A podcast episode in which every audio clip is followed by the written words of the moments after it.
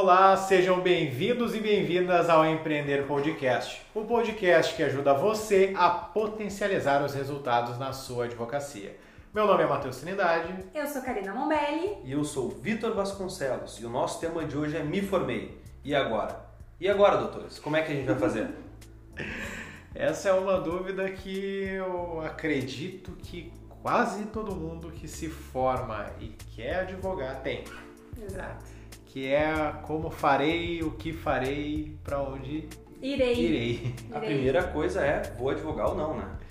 É, e aqui nesse podcast o que a gente vai passar para vocês é para você que quer advogar. Com todo respeito a você que quer concurso, mas aqui não é o lugar onde você vai ter dicas do concurso, aqui você vai ter dicas da iniciativa privada para que você possa empreender na sua advocacia e não é à toa o nome do podcast nisso.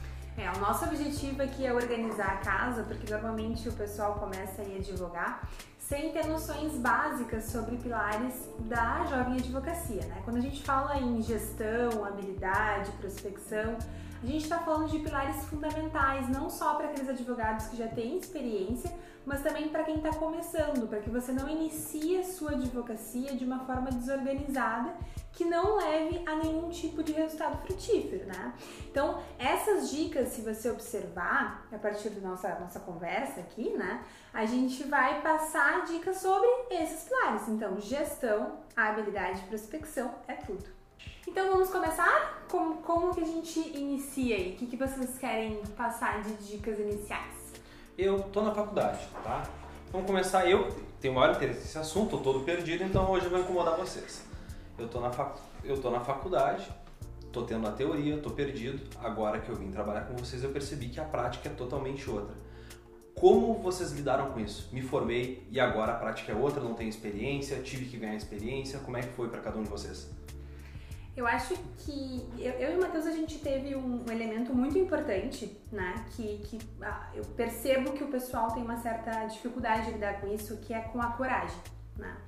A falta de experiência faz com que o medo tome conta, né, desse, desse profissional que está começando, e é, ele acredita que ele não tem capacidade de lidar com demandas, né, e acaba repassando o cliente sem fazer nenhum tipo de parceria e não atua aí por um medo de errar. Acho que todo mundo tem isso, né? Então, a, a, primeira, a primeira dica importante para o jovem advogado é que ele entenda de uma vez por todas que a habilidade, que é um desses pilares, a gente só ganha se a gente for para onde? Para o nosso campo de batalha, né? Se a gente advogar. É óbvio que a gente não está dizendo aqui que é para fazer isso de uma forma irresponsável. O laboratório, né? O laboratório, né? A gente não está dizendo aqui que você tem que pegar qualquer tipo de demanda, mas você precisa se experimentar. E para isso a gente tem que ir para o campo de batalha mesmo. Eu até me lembro que logo que eu me formei, um dos meus principais desejos era que os meus pais tivessem dinheiro para que eu pudesse passar pelo menos um ano estudando só o direito penal para que eu conseguisse, quando me formar, advogar. E o que depois me mostrou a prática, porque eu tive colegas que ficaram nessa situação, que tinham as condições para estar nessa situação, foi que, de fato, o que tu acabou de dizer, Karina, a, a prática, ela é o melhor professor o campo de batalha. Porque aquela experiência que eu consegui no primeiro ano, imagina, eu peguei minha OAB era 17 de março, no dia 2 de abril, 3 de abril, não me recordo agora bem qual dia exatamente, eu já estava num júri. Uhum. Né? E se eu não tivesse Completamente não, é, dado a cara tapa, mas se eu não tivesse dado minha cara a tapa, talvez Sim. aquele meu primeiro ano eu não teria feito júri nenhum, evidentemente, né? E talvez isso não me possibilitasse hoje ter alguns casos que a gente tem aqui de júri de maior repercussão, uhum. né? Porque foi uma trajetória. É a mesma coisa quando a gente sempre bate para quem nos acompanha aqui no YouTube, no Telegram, que é no, no Instagram, que a gente fala muito sobre a questão da produção de conteúdo. Quem começa a produzir conteúdo, ainda que de uma forma meio estranha, começou já. Claro. Né? E a mesma coisa serve para o advogado, porque tu já vai adquirindo autoridade, vai experimentando, vai sabendo como conduzir algum, algumas questões com os clientes, como conduzir com o juiz, né? Então, com outros advogados, com promotores, e então a coisa anda de fato. É, então, assim, Vitor, que a gente pode passar é coragem, né? Com responsabilidade, no sentido de você não, não precisa estar pronto totalmente para atuar naquela demanda, né? Mas que você tenha condições mínimas e que você busque se aperfeiçoar a cada dia, né? Porque ninguém é 100% perfeito em cada demanda, né? A gente vai aperfeiçoando isso. Então esse é um, um, elemento inicial aí muito importante que a gente atribui muito do que, do que a gente conseguiu aí galgar nesses tempos em, em razão disso, né, Matheus? Não, eu até me lembro, aí saindo um pouco do direito penal, que se deixar eu só faço uh, exemplos do direito penal, uhum. que foi a primeira vez que a gente pegou um inventário extrajudicial. Sim, Te lembra? Lembro. Quantas vezes a minuta voltou do cartório e nós tivemos que refazer ela porque ela não estava de acordo? Eu acho que foram pelo menos umas quatro oportunidades que a gente teve que retificar. Perfeito. Né? E o que que isso possibilitou? Que a partir daquele a gente já sabia como tinha que fazer e hoje tu faz isso numa velocidade já muito boa, né? Comparado. E eu queria perguntar algo pro Vitor, assim, é, os, os, teus colegas que estão aí estudando, eles também acreditam que essa questão de especialização te traz prática? Tu acha que o pessoal acredita nisso? Eu acho que o pessoal é meio dividido. Uhum. Tem gente que acredita naquela carreira acadêmica, que vai estudar e tudo vai vir do livro e que a prática não é tão relevante assim. Uhum. Já tem outro pessoal que compartilha, assim como eu, a ideia de que a prática é tão importante quanto a teoria. A gente tem que saber a teoria, até por isso tem a faculdade. Perfeito. Mas a gente se forma. Uh, por exemplo, ontem foi na delegacia com o Dr. Matheus, se ele não tivesse lá, não ia saber o que fazer, mesmo sendo só um protocolo. Sim. Então essa prática, ela é importante e as pessoas acabam ignorando isso. Sabe por que eu te pergunto isso? Porque isso que o, que o Matheus estava colocando em relação a esse, esse retorno do cartório que a gente teve, nenhuma especialização traz pra gente isso, né? Então, assim, é importante o estudo teórico, com certeza, né? Mas a prática você só vai conseguir errando, né? Então, indo lá e fazendo esse protocolo e não dando certo e voltando, né? Ah, eu me lembro muito de um exemplo que eu tive em um, em um estágio, em um, em um, escritório bancário, que eu tinha que tirar umas cópias. E, o meu, e era um processo que tramitava em segredo de justiça. Uhum. Eu não tinha procuração, eu não tinha subestabelecimento, não tinha nada. E o meu chefe, que era dono desse, desse escritório, olhou para mim e disse assim: Karina, eu não sei o que tu vai fazer, mas tu vai chegar aqui com essas cópias. Dá teu jeito. Então, aquilo foi horrível, aquele dia foi horrível para mim. Eu tive Sim. que dar o meu jeito, consegui, retornei com as cópias. Mas foi uma baita experiência que curso nenhum te dá. Obviamente eu não tô falando para as pessoas fazerem isso, né? Mas eu quero dizer assim a importância da gente aliar a coragem com a prática, com esse conhecimento teórico. É que a gente acha que quando tá na, na graduação, que a especialização tu vai estudar muito a fundo aquela área e já no aspecto prático. Só que a realidade das pós-graduações que eu conheço aqui, que eu digo a nível especialização, né? aqui no Brasil, pelo menos as que eu tenho consciência, Uhum. elas não focam no aspecto prático. As pós-graduações hoje elas simplesmente viraram um cabide de bruxinho dos coordenadores. Exato. né? Então vai lá aquela pessoa que é amiga do coordenador, que fez daqui a pouco algum tipo de especialização, mestrado naquela instituição e colocam ele ali para dar aula. Ou então são ah, aí de fato especializações que têm um amplo leque acadêmico, né, uma profundidade quase um mestrado, só que ela não te prepara para a prática. Né? Então fica só na teoria e tem até algumas que eu conheço que se a- entre escolher ela ou escolher o mestrado, a pessoa poderia já ter ido para o mestrado, porque o nível de profundidade dela vai ser o mesmo do mestrado. Né? Então a gente tem esse E problema de. também eu percebo que tem pessoas que usam isso como desculpa, né? Ah, não, eu tenho que fazer mais uma especialização, eu tenho que focar cada vez mais e fica prorrogando esse início através desses cursos. Então, aliar o conhecimento teórico ao prático, funda- prático é fundamental, né? Talvez nem, talvez nem seja prorrogar o início, talvez seja prorrogar a tua cobrança pessoal, as Exato. tuas metas pessoais. Tu vai prorrogando, eu sei porque eu vivi isso, né? Quando eu me formei e eu não fui direto pro mestrado, que era o meu plano inicial, Uhum. e que bom que eu não fiz isso, porque eu acho que eu não tinha maturidade acadêmica à época para isso. Eu fui para uma especialização e eu colocava isso como desculpa para mim. Não, olha, eu sou recém me especializando. Eu não posso me cobrar para ter resultado.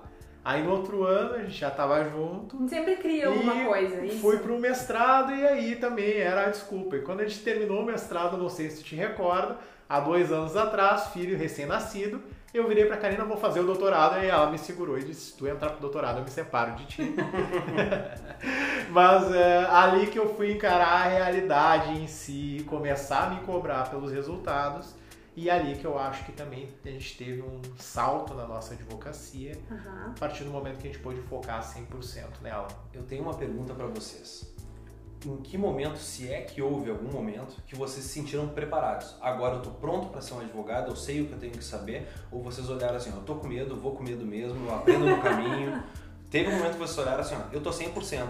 Ou porque tem muita gente que às vezes espera isso. Vou ficar sentado esperando eu ter essa sensação de confiança de que eu sei o que eu vou fazer pra depois dar o primeiro passo. Mas às vezes a gente tem que dar o primeiro passo sem nem saber pra onde a gente tá indo, né? Cara, nessa eu tenho uma história que ela é, ela é eu acho engraçada ela, pelo menos eu até hoje, quando eu olho pra trás, eu me mato de rir, A né? história do Matheus é o momento mais alegre do meu dia. Vamos lá. É, eu tava uma semana com o escritório e uma amiga me ligou. O primo do meu marido foi preso. Tu faz o flagrante? E eu fui triste sincero com ela. Olha, nunca fiz, mas eu vou. E nisso eu liguei para um amigo meu que queria ser advogado criminalista, no fim não seguiu na área privada, e convidei ele. O cara, ó, vou fazer um flagrante agora. Tu tá em casa estudando, né? Ele, aham, ele era esse que ia ficar um ano estudando Uhum. para começar a advogar. Ah, e aí ele assim, eu assim, vamos lá? E ele, vamos, vamos. E aí eu peguei o carro do meu ex-sócio na época, né? Eu tinha um Corsinha, eu tava constrangido de ir com Corsinha. Sei. Aí peguei com ele o carro, parei no posto onde eu ia encontrar esse meu amigo, e esse meu amigo entrou, sentou no carro e prontamente me perguntou: "E aí, negão, como é que funciona a delegacia? É pra isso como é que eu é o trouxe." flagrante?" E eu virei pra ele e fui muito sincero com ele: "Cara, não faço a mínima ideia. Pra Mas isso que eu te quando eu trouxe." chegar lá, a gente descobre." Claro. Eu acho que é, é ir com, com medo e é importante falar isso, né? Que hoje em dia, mesmo advogando aí quase 5 anos, a gente não tem 100% de certeza e, e sabe tudo e tá 100% seguro da, da nossa atuação. E é muito bom que isso aconteça, para que a pessoa constantemente se atualize, revise os seus, os seus conteúdos, as suas peças. É, é eu, eu gosto muito de falar isso, essa questão de responsabilidade, sabe? Porque isso não é só jovem advogado, é jovens e, e advogados mais experientes que não têm responsabilidade com os seus clientes.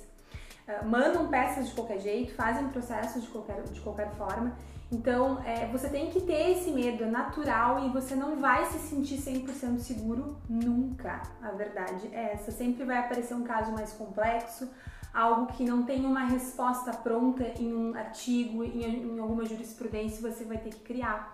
Direito tem muito essa questão do poder criativo, né? Então, isso é muito bom que você tenha esse sentimento, mas não use esse sentimento para paralisar a sua advocacia, mas sim para impulsionar ela. Eu sempre enxerguei o medo como uma espécie de filtro, não só da vida, como da área profissional, principalmente do direito. O pessoal que tem com medo, fica com medo e trava e não vai na frente, é menos concorrência para aquele que olhou assim, ó, tô com medo, eu vou aprender a fazer, vou levar adiante Isso. e vou dar o meu melhor. Use o medo para a questão da precaução, no sentido de não sei fazer um inventário, não sei fazer um flagrante. Bom, como eu posso fazer então da melhor forma naquele momento? É que né? Não, ele, não, ele não precisa ser perfeito. É isso que, que a gente, que quer passar aqui. Mas que você possa eh, dizer assim, eu fiz o meu melhor dentro daquilo que era possível, né? E é porque todo mundo pega. O medo ele nada mais é do que uma emoção, né? Vai Exato. pra neurociência e toda emoção, a raiva, o medo, né, a alegria, ela tem um lado positivo e um lado negativo. E o lado positivo do medo é exatamente isso que tu acabou de dizer. Ele serve para que tu te planeje. O medo no positivo é o planejamento. Perfeito. E as pessoas só gostam de olhar o lado ruim do medo, que é o não, não tenho, paraliso e não consigo fazer. né? Não tenho aquele recurso. E até assim pra te passar, por isso que o Matheus está colocando é excelente, porque quanto mais experiente tu fica, tu vai pegando demandas mais complexas. E vai te exigindo um conhecimento maior e situações que não são de massa, que não são modelos prontos. Eu agora, né? Nós... Então, a, a, insegurança bate? Sim. Né? Será, que eu, será que eu tô te, adotando a estratégia jurídica correta? Não tem um padrão, né? Então, assim, isso vai te acompanhar por muito tempo. Então, usa isso para te impulsionar. Nós agora tivemos uma porta de entrada de um caso de uma fraude com criptomoedas. Né, criptoativos. Matéria completamente nova, né? Uma matéria que eu pesquisei em 2017, não dei sequência na pesquisa, quando fui pesquisar agora, achei bons artigos e ao mesmo tempo artigos não tão bons assim, mais material do exterior e tive que começar a compilar para poder ter hoje a base. Até hoje, né, no exato dia que a gente está gravando esse podcast, eu participei de um seminário de manhã sobre o tema e vi que na realidade tudo aquilo que eu já tinha estudado durante esses meses desde que a gente assumiu o caso esse conhecimento já está enraizado de uma forma que eu tinha até uma profundidade um pouco maior em alguns Sem assuntos do que os debatedores ali. E eu não tinha nem ideia disso. Isso mostra como o medo está ligado a ser inovador, né? Porque Exato. tu nunca vai ser o primeiro em algo, o pioneiro em algo, se tu ficar com medo de agir porque não tem alguém para te ensinar. Então tu vai te obrigar, tu vai aprender e como o Matheus estava olhando. Hoje tem um pouco mais de material do que na época que tu começou a pesquisar, mas também não tem tanto material assim quanto outros temas mais antigos. E tu já tem um conhecimento maior do que muita gente que está dando curso sobre isso. Porque tu te moveu, tu passou por cima do medo e usou isso para aprender. Exato. Então, com um resumo bem simples, assim, a gente pode passar para o pessoal que habilidade se ganha com tempo, né? Com responsabilidade e com essa união aí de conhecimentos teóricos com, pra, com, a, com a prática, né? É importante a gente fazer esse feedback, porque a gente falou sobre várias coisas aqui. Uhum. E a gente está falando sobre um pilar muito importante que é da, o pilar da habilidade.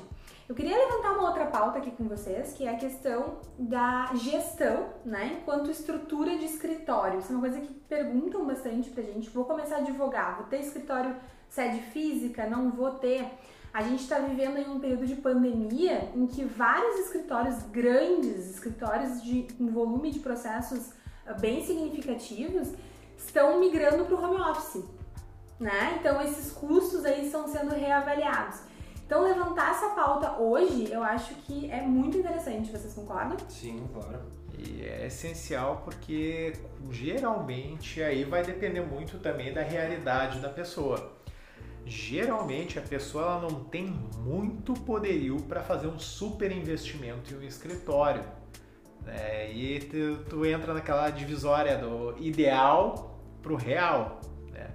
E até para passar para o Victor e para quem está assistindo, o que, que, que, são esses custos de escritório né, que a gente está falando? Você vai ter alguma sala comercial, você vai alugar, ela vai ser sua, uh, pagamento de luz, água, internet, Telefone. computador, né, impressora, custos, tinta de impressora. Tinta. Gente, tudo isso a gente não pensa quando a gente começa a advogar. Tolkien.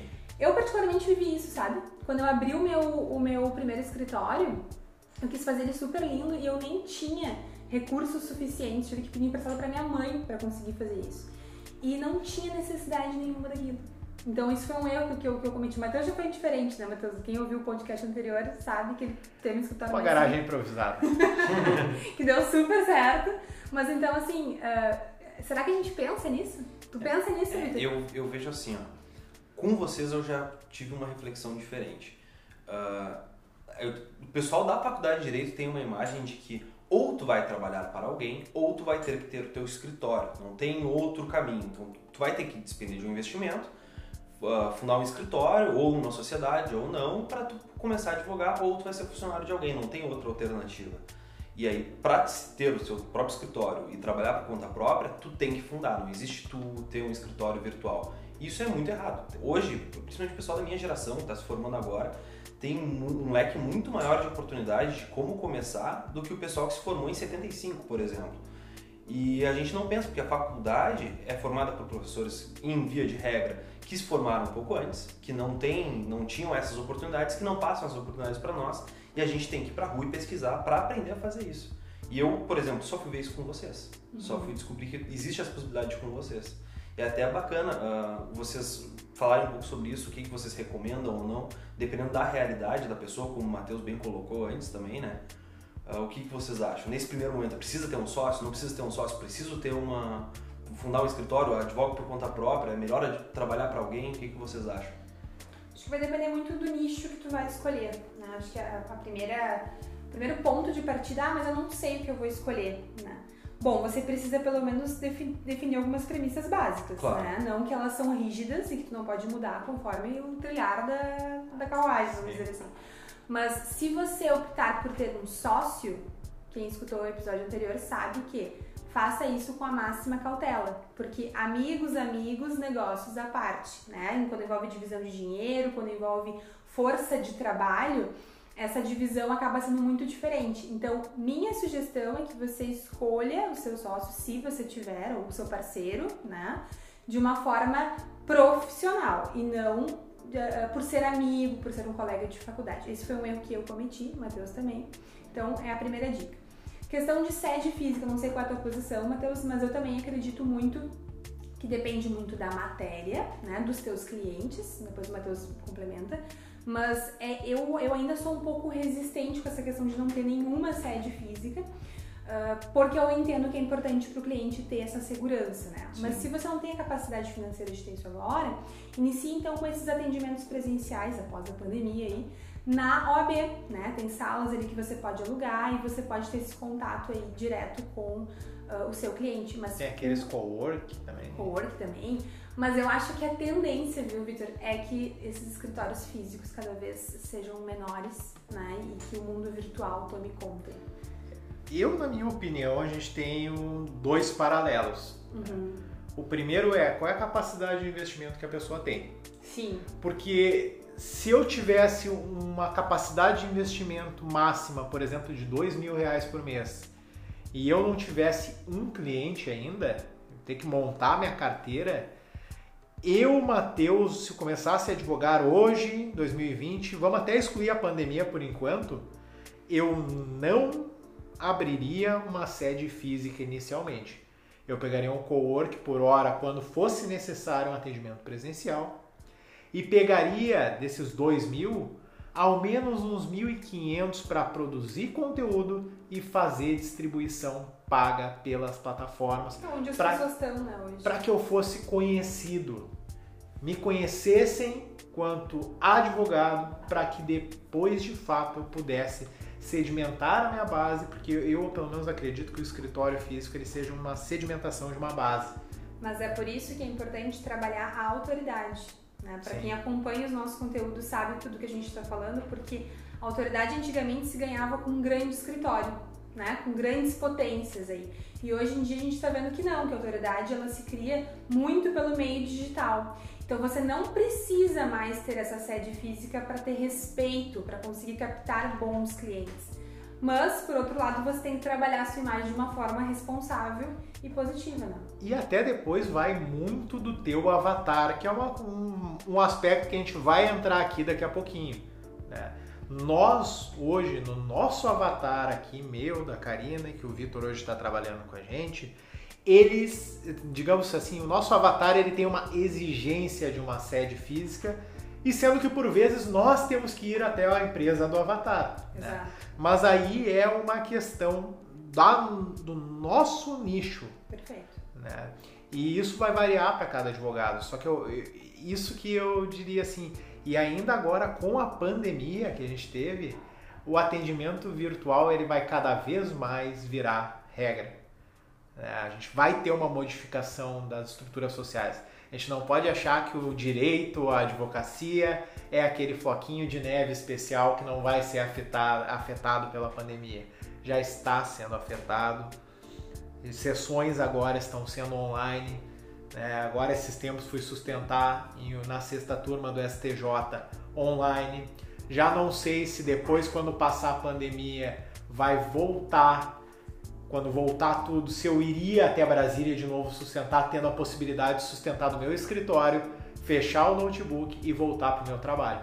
né? Então, O direito estava com esse impulso já, uma, uma certa resistência, querendo começar a fazer isso, mas faltava realmente aquela coragem para mudar tudo. Parece que a pandemia veio e É, deu um pontapé e ó, vai ter que ser assim. exatamente. E ó, com certeza vai ter muito reflexo depois que isso passar, né? Perfeito. Hoje até, só bem rapidinho, tava fazendo a unha, né?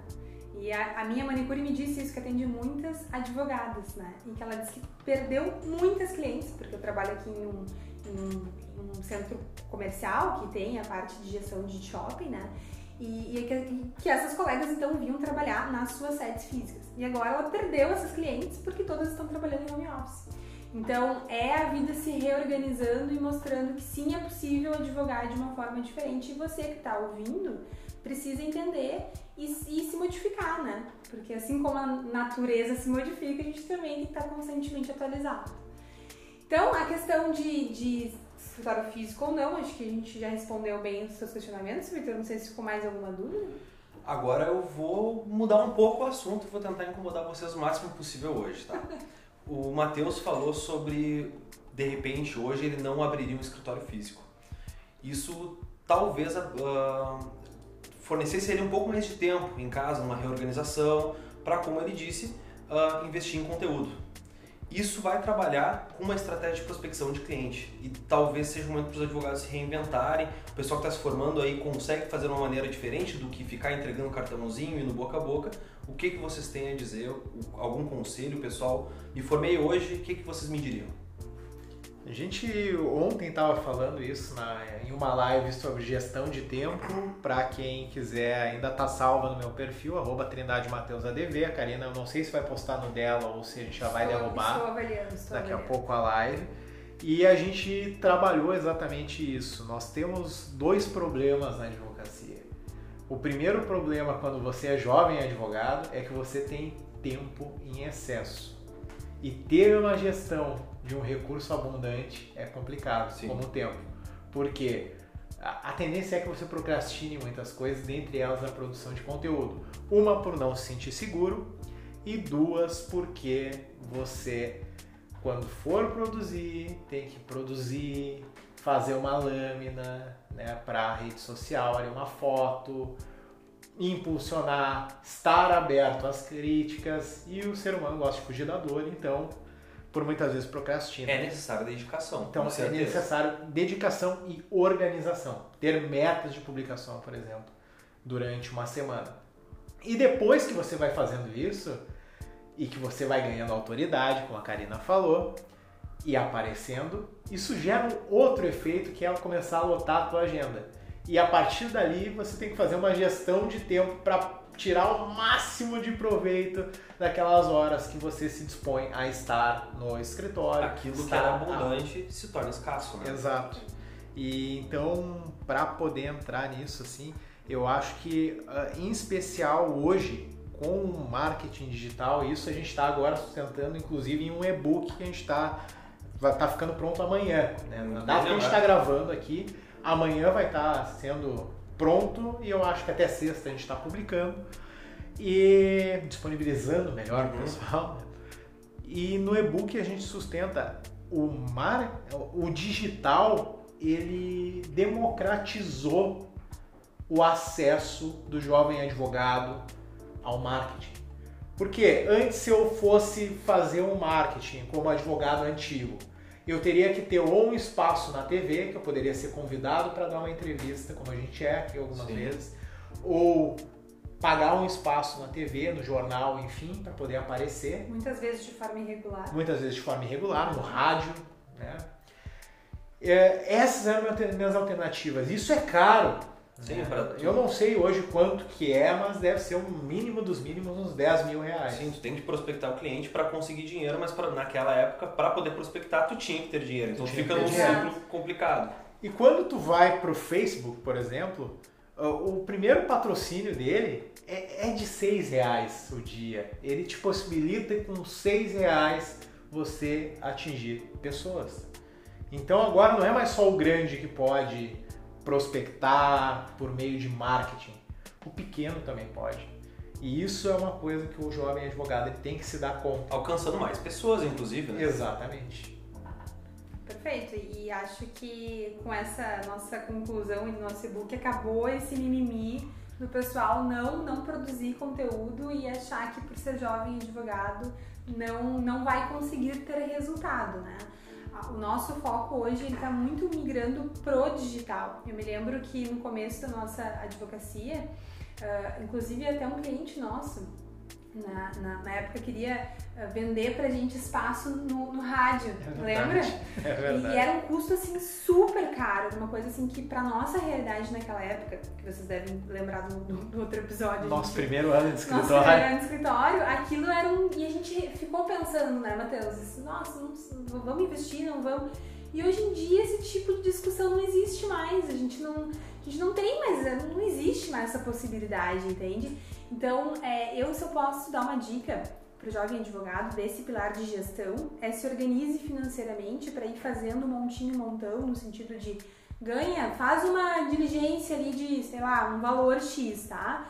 Essa diligência que tu vai, que tu é contratado, início de carreira aí, ou alguma audiência para fazer, enfim, utiliza esse dinheiro para te impulsionar, entende? Para investir em marketing, usa, faça reserva, não necessariamente para sede física, mas de repente para outros projetos virtuais que vão impulsionar a tua, a tua prospecção e que tu não vai precisar entregar cartãozinho por aí, entende? Então é, é a, a minha dica seria nesse sentido. Eu agora lembrei, agora que tu falou me veio na cabeça, eu me lembrei. O anúncio do rádio eram 7 mil reais, mais ou menos. Era 7 mil? 7 mil reais. Mas era bem ah. caro, ah. E imagina esses 7 mil reais em um patrocínio de tráfego, num conteúdo bom, conteúdo de valor. Quantas pessoas. Eu acho que dá para atingir, uma, eu acredito, talvez umas 100 mil pessoas. Eu acho engraçado esse exemplo que vocês estão falando do rádio, porque hoje nós estamos aqui gravando um podcast. Exato. Com um investimento muito mais baixo, com certeza, do que 7 mil reais para passar algumas horas ou de repente alguns minutos no rádio. Exato. Então, e alcançando muito provavelmente mais pessoas do que uma onda de rádio que alcança determinado bairro, determinada quantidade de uma certa cidade. Aqui está disponível para qualquer pessoa, em qualquer lugar, ouvir com um investimento muito mais baixo, mas tem que ser competente, né? Como o Matheus tinha dito antes, como a doutora Carolina está trazendo, tem que ser organizado e tem que ser dedicado organizado com tudo, né? Organizado financeiramente para fazer esse planejamento, organizado para ver se tem viabilidade ou não de abrir esse escritório. São pequenas armadilhas durante o dia a dia que tu acaba não percebendo e muitos colegas acabam caindo e não conseguindo prosperar. Então, gestão de tempo, gestão de finanças, né? Utilizar aí a tecnologia ao teu favor, eu acho que não, não, não tem erro. E cuidar para não cair nesses vacilos aí básicos que todo advogado passa, né? Então, a questão que eu acho que a gente podia uh, seguir, assim, é, é, muita gente pergunta isso, Vitor. Deve também ter essa dúvida, né? Essa questão do avatar. Como escolher, definir, que nicho seguir. Acho que o Dr. Matheus já, já produziu um vídeo aí, pode passar eu acho um pouquinho. que vocês podiam explicar rapidinho o que é um avatar. O pessoal que não acompanha o conteúdo, jogo rápido e a gente segue. O avatar, ele é nada mais é do que o cliente ideal. O que, que a gente busca no caso da advocacia como um cliente ideal? Aí vai variar para cada área. Usando eu em específico, que sou o coordenador da área penal do escritório. Aqui a gente, o nosso foco é penal econômico e o júri, porque eu amo o júri. Né? Mas o penal econômico é o meu foco. Então eu tenho que criar um avatar do que, que seria o meu cliente ideal dentro do penal econômico. E quais são os questionamentos que a gente tem que responder para isso? Definir a idade do meu avatar, por exemplo, o nosso avatar do escritório tem de 35 até 60 anos, via de regra. O sexo do teu avatar, se isso for importante para o teu nicho, no meu caso não é. Daqui a pouco uh, alguém que esteja ouvindo aqui queira, por exemplo, direito de família e em específico ação de pensão alimentícia, sempre defendendo a mulher. Olha, até, olha que especificidade. penal, se quiser trabalhar com violência contra a mulher, a Maria da Penha, tu vai ter um público, um, um sexo muito bem, muito bem definido ali. Exato. De quem tu vai defender. Eu, na minha área, como é a criminalidade econômica, ela não necessariamente precisa ser o homem ou a mulher. Aqui, para mim, no meu avatar fica indiferente, mas existem outras situações que podem ser específica. Além disso, formação da pessoa. Eu quero pessoas que uh, tenham ensino médio, que tenham ensino superior, que tenham pós-graduações. Isso também tem que ser definido. E a renda dessa pessoa.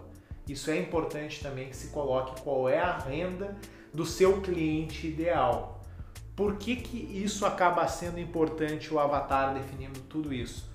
Primeiro ponto é porque aí você consegue direcionar o seu conteúdo. Você vai conseguir, a partir do momento que definiu o avatar, ver que tipo de conteúdo você tem que produzir para aquela pessoa criar interesse na sua tese, na sua matéria, no que você está tentando passar. Feito isso, também tem outra vantagem que é quando você vai para o tráfego pago. E aqui o tráfego pago, pessoal, para quem não conhece, é aquele patrocinado que você vê em rede social. Quando você vai para tráfego pago, você tem como, com essas respostas, direcionar a sua campanha. E por enquanto a OAB, pelo menos no momento que a gente está gravando esse podcast, ainda não veda a propaganda de conteúdo jurídico. Ela veda que você faça uma promoção, que você mercantilize a advocacia. Mas se você patrocinar conhecimento, isso, um conteúdo educativo, isso ainda não é vedado. Sim, tu não pode chegar lá e dizer habeas corpus por 9,90, mas tu pode explicar o que é o habeas corpus, como funciona o instituto, tudo mais, ensinando as pessoas até para os futuros advogados aprenderem também na, na, na prática com vocês, né? É, eu, eu, eu que antigamente se falava muito em conhecer o seu cliente, né? Porque normalmente as pessoas, o pessoal que, que faz mentoria aqui com a gente pergunta assim, tá, eu faço as perguntas aqui, respondo e aí o que, que eu faço com isso, né? O que, que, eu, que, que eu vou fazer com isso?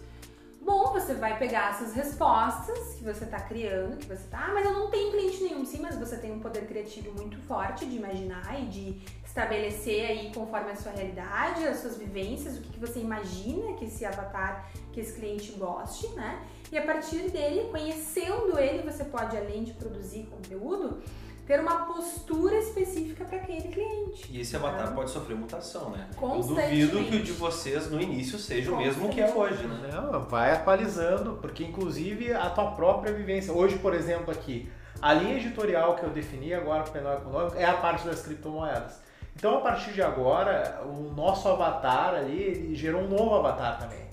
Porque agora eu vou começar a produzir conhecimento para que as pessoas que operam no mercado cripto conheçam o escritório, Sim. conheçam o Matheus advogado que sabe desse assunto. Só que também vai acontecer uma coisa muito interessante, Vitor, que poucas pessoas se dão conta. Quando a gente faz esse avatar, começa a produzir esse conteúdo, a gente ganha o que? Autoridade, né? E não necessariamente a autoridade vem naquela matéria específica. Por quê? Nem sempre a gente procura um médico porque ele tem um currículo bom, porque ele é daquela área. Às vezes é uma indicação de um amigo teu que fez sentido e ele não é daquela área específica que tu tá procurando, mas tu gosta dele e tu quer pegar ele como teu médico, vamos Sim. dizer assim. Isso acontece com a gente também. A, gente produz, por exemplo, conteúdo para direito penal econômico, mas às vezes aparece uma, uma, uma, uma pessoa aí que tá uh, no mundo digital que olha o meu vídeo, olha o vídeo do Matheus e olha, gostei dela, gostei dele. Quero ele como meu advogado ou advogada. E aí vem para o processo de inventário, por exemplo. Então aí a gente entra num ponto que eu acho que é fundamental e que muita gente pergunta. Eu posso ser generalista ou eu tenho que ser especialista? O que, que eu faço com essas demandas quando aparece? Porque vai acontecer. Isso eu vai durmo acontecer. todo dia pensando nisso. Vai vou me formar, vou pegar tudo, não vou pegar, vou pegar só isso. Se eu posso me dar o luxo de no início fazer isso. Exato, né? Porque aí também vem a culpa, né? Como é que Sim. eu vou mandar cliente para outro colega? Como, como, como, lidar com isso? Eu acho que isso é uma coisa que a gente pode colocar aqui. O que a gente tem que ver sempre, eu acho que o primeiro ponto para responder o generalista ou especialista é que cada local tem a sua realidade. Eu fiz uma live eu acho que foi em junho, com um advogado que ama direito penal. Ele ama direito penal, atua em processos criminais, só que ao mesmo tempo ele mora numa região onde a criminalidade não é muito elevada. E aí ele tinha um problema. Como que eu vou atuar só na área criminal se a demanda aqui não comporta para que eu sobreviva eu faço o que eu amo, mas não pago minhas contas, né? Quase isso. E o que, que esse colega identificou? Esse colega, eu, eu gosto de usar ele como exemplo, porque esse cara ele identificou que lá naquela região dele, como tem muito granjeiro, é, a disputa de direito de família era absurda. Principalmente terras, pensões, filhos fora do casamento. E, e isso acabou fazendo com que ele começasse a produzir o conteúdo e o avatar dele para mim é nítido, que é a mulher mãe solteira. E ele produz todo o conteúdo dele nisso. Uhum. E eu gosto disso porque assim, ó, ele viu dentro do mercado dele um nicho e utilizou aquele nicho. E hoje ele pega os dois. Ele, pega o ele penal, que ele ama, mas também ele atua no direito de família, é porque bom. é isso que sustenta ele. Então não dá pro cara vir aqui com uma, uma ideia pronta de que, ah, não, eu tenho que ser especialista porque especialista gera mais autoridade. Vai poder morrer de fome em todo lugar. É, é muito bacana isso que tu falou sobre a, a região onde ele mora porque pra tu conhecer teu avatar não é só aquela coisa assim, ó, ah, eu quero defender só jogador de futebol. Mas eu moro no interior dos Estados Unidos onde todo mundo odeia futebol. Eu não vou defender jogador de futebol aqui, então tu tem que conhecer o lugar também onde tu tá, o público que tem ali disponível para que tu forme em volta disso. Não adianta fazer um ideal que nunca vai conseguir alcançar. Exato. Tem que trazer um pouco de realidade para dentro disso também, né? E eu quero, quero falar uma coisa muito importante para vocês. Assim. Quando a gente está começando a advogar, a gente entra em um barco, tá? Tu, tu é o capitão ali é muito importante que tu trace um norte. Tu pega a tua bússola e ela tem um norte. E o norte qual é? Avatar. Avatar, nicho de atuação. A gente bate muito nisso porque porque esse é o foco. Mas durante essa viagem vão acontecer ondas neste caminho, tá? Matérias trabalhistas, matérias cíveis, elaborações de contrato para algum parente teu, isso vai existir. E eu não digo nem só pelo dinheiro, sabe? Mas a experiência profissional que tu ganha nessas demandas, não só de matéria, sabe? Mas no sentido de atendimento ao cliente, então, de saber cobrar, entende? De fazer um contrato. Então, utilize dessas ondas, surfe nelas. Aproveite para extrair o máximo de, uh, de possibilidades e de vivências disso, né? Então, até que é lá, viajando um pouquinho mais, você vai conseguir chegar no seu nicho. E aí você pode firmar sistemas de parceria, indicar esses, esses, essas demandas para outros colegas, ganhar o seu, o seu valor ali pela indicação. Isso acontece muito, é uma prática que a gente vê recorrentemente, mas que você não perca o seu objetivo. Seja humilde, seja honesto com, com as pessoas e com você mesmo e tenha sempre o foco, né? Acho que esse é o principal. E eu acho que isso que tu falou resume tudo, né? Quando você se sente à vontade para fazer, tá no início da carreira, tem tempo disponível, faça. Né? Você também tem que pagar boleto com responsabilidade. com responsabilidade. E quando você vê que aquele cliente que chegou para você, você ainda não está preparado, ainda não está se sentindo seguro e que pode dar problema, faça parcerias. Né? Nós aqui, a gente tem a questão da parceria no direito previdenciário, por exemplo. Aqui a gente não sabe fazer previdenciário e não vai ficar não estudando para fazer, porque o foco do escritório não é esse. Então a gente fechou uma parceria com outro escritório e mandamos os clientes para lá, recebendo um percentual em cima, e isso você pode ajustar com cada advogado que você vá fazer. Por isso que tipo não existe um catálogo, né? Não posso Exato. dizer assim, ah, você deve pegar isso, você deve repassar isso. Você tem que receber a demanda, atender o cliente e verificar. Dentro dos meus estudos e das minhas capacidades pessoais, eu consigo fazer isso bem feito? Se a resposta for positiva, surfa nessa onda. Se a resposta for negativa, faça sistema de parceria, indique para o colega, atue junto se você quiser começar nesse nicho mas seja honesto. Acho que esse é o ponto. Karina, no início tu falou uma coisa que é: ah, eu não posso me dar o luxo de repassar um, um cliente para um colega, porque de repente é 2, 10, 15, 20 mil reais que eu não posso abrir mão, porque eu também tenho que pagar minhas contas. Mas o pessoal às vezes ignora uma questão que vocês falam bastante no conteúdo, que é a reciprocidade. Exatamente. Eu construo uma parceria, eu mando um cliente ganhando um percentual em cima, e amanhã ou depois volta um cliente, ou indicação do teu cliente ou da parceria que tu firmou, expandindo o teu ciclo de amizade, teu ciclo profissional, né? E esse sistema de parceria, Vitor, nenhuma faculdade ensina. Exato. Ninguém fala que a gente pode fazer um sistema de parceria com outros colegas de, outra, de outras áreas. Então, assim, parece para nós, né, Matheus, é, é uma dica simples, para talvez para outros colegas que estão ouvindo a gente também, ah, isso aí é básico. Não é básico. Não é básico porque não é passado. E é tão importante que nessa questão de parceria vocês jovens... formaram você, o escritório. Exato. Aqui, né? Exatamente. E, e jovens, advogados chegam até nós, olha, Karina, eu quero te indicar uma, uma demanda.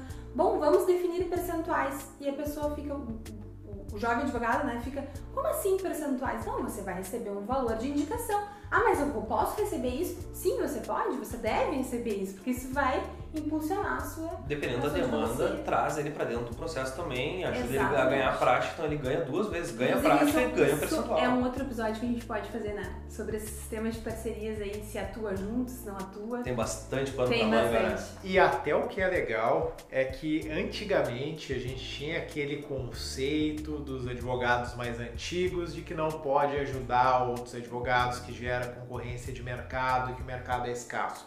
Esse pensamento convencional feio, né? É. Vamos sabotar o outro. E quando você vai olhar para a prática, você vai ver que quanto mais você ajudar, mais vão ter advogados que te admiram e que podem sim te trazer clientela e bons clientes. Nós já tivemos aqui alguns pupilos nossos que nos trouxeram ótimos clientes, exatamente porque a gente conseguiu dar aquela base para eles no início.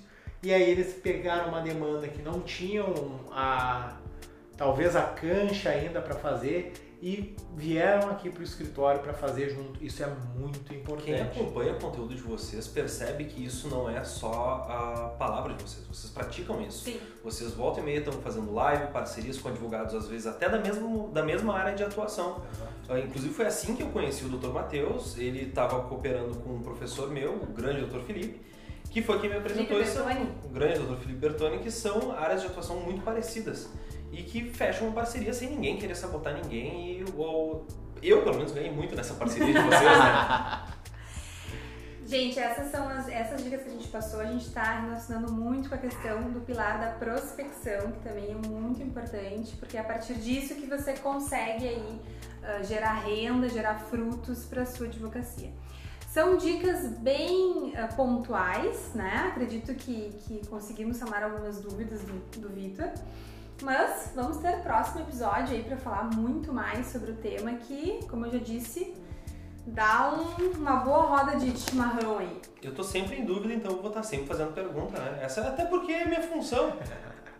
E o próximo episódio a gente vai falar então sobre advogado empreendedor, sobre essa nova era do empreendedorismo jurídico. A gente vai passar dicas muito importantes para você que está começando aí e quer entrar nessa nova era, né?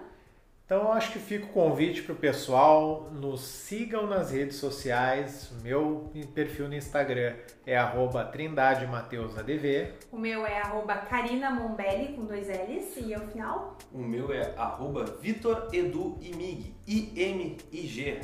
E também sigam o Instagram do Instituto aqui, que é o responsável por esse podcast, arroba iapj.direito. Então acho que era isso, pessoal. Até a próxima! Até!